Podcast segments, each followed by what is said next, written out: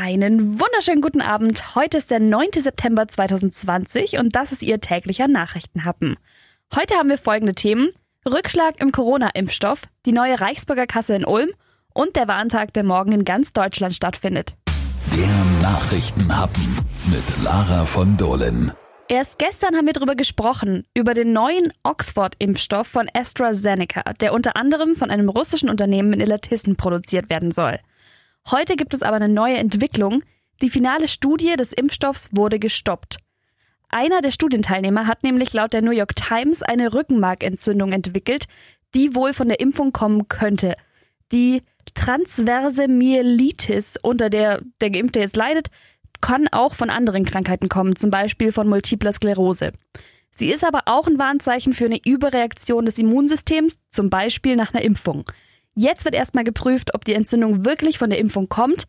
Und dann, wenn das tatsächlich so sein sollte, wird das Risiko gegenüber dem Nutzen von der Impfung abgewogen. Sollte dann das Risiko zu hoch sein, dann wird zumindest für diesen Impfstoff der Test erstmal gestoppt. In Ulm, in der neuen Straße, in der Nähe von der neuen Mitte, hat gestern eine ganz besondere Bank eröffnet, nämlich die Königliche Reichsbank, eine sogenannte Gemeinwohlkasse. Laut einem Bericht der Schwäbischen gibt es dort sogar eigenes Geld, nämlich die E-Mark.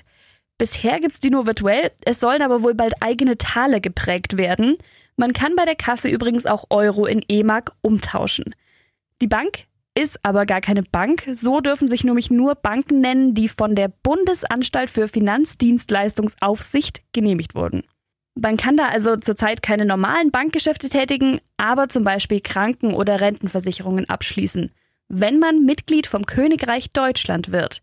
Es gibt einen Mitarbeiter, der gleichzeitig auch Filialleiter ist und einen Strippenzieher, nämlich den König von Deutschland, höchst selbst, Peter Fitzek.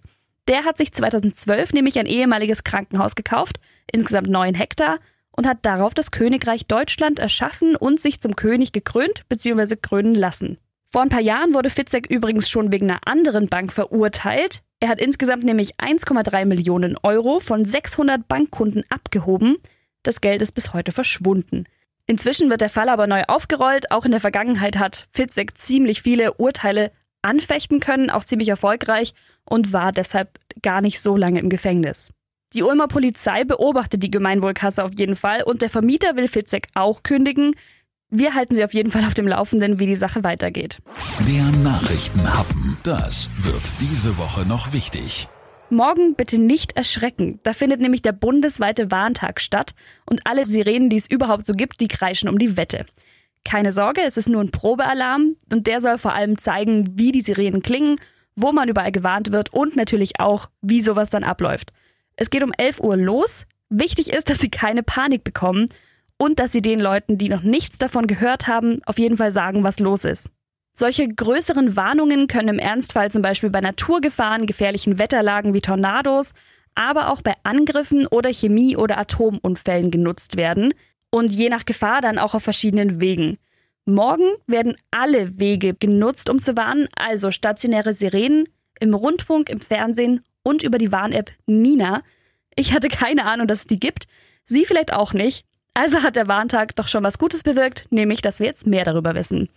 Damit noch einen schönen Feierabend. Bekommen Sie morgen um elf keine Angst und wir hören uns morgen wieder. Bis dann.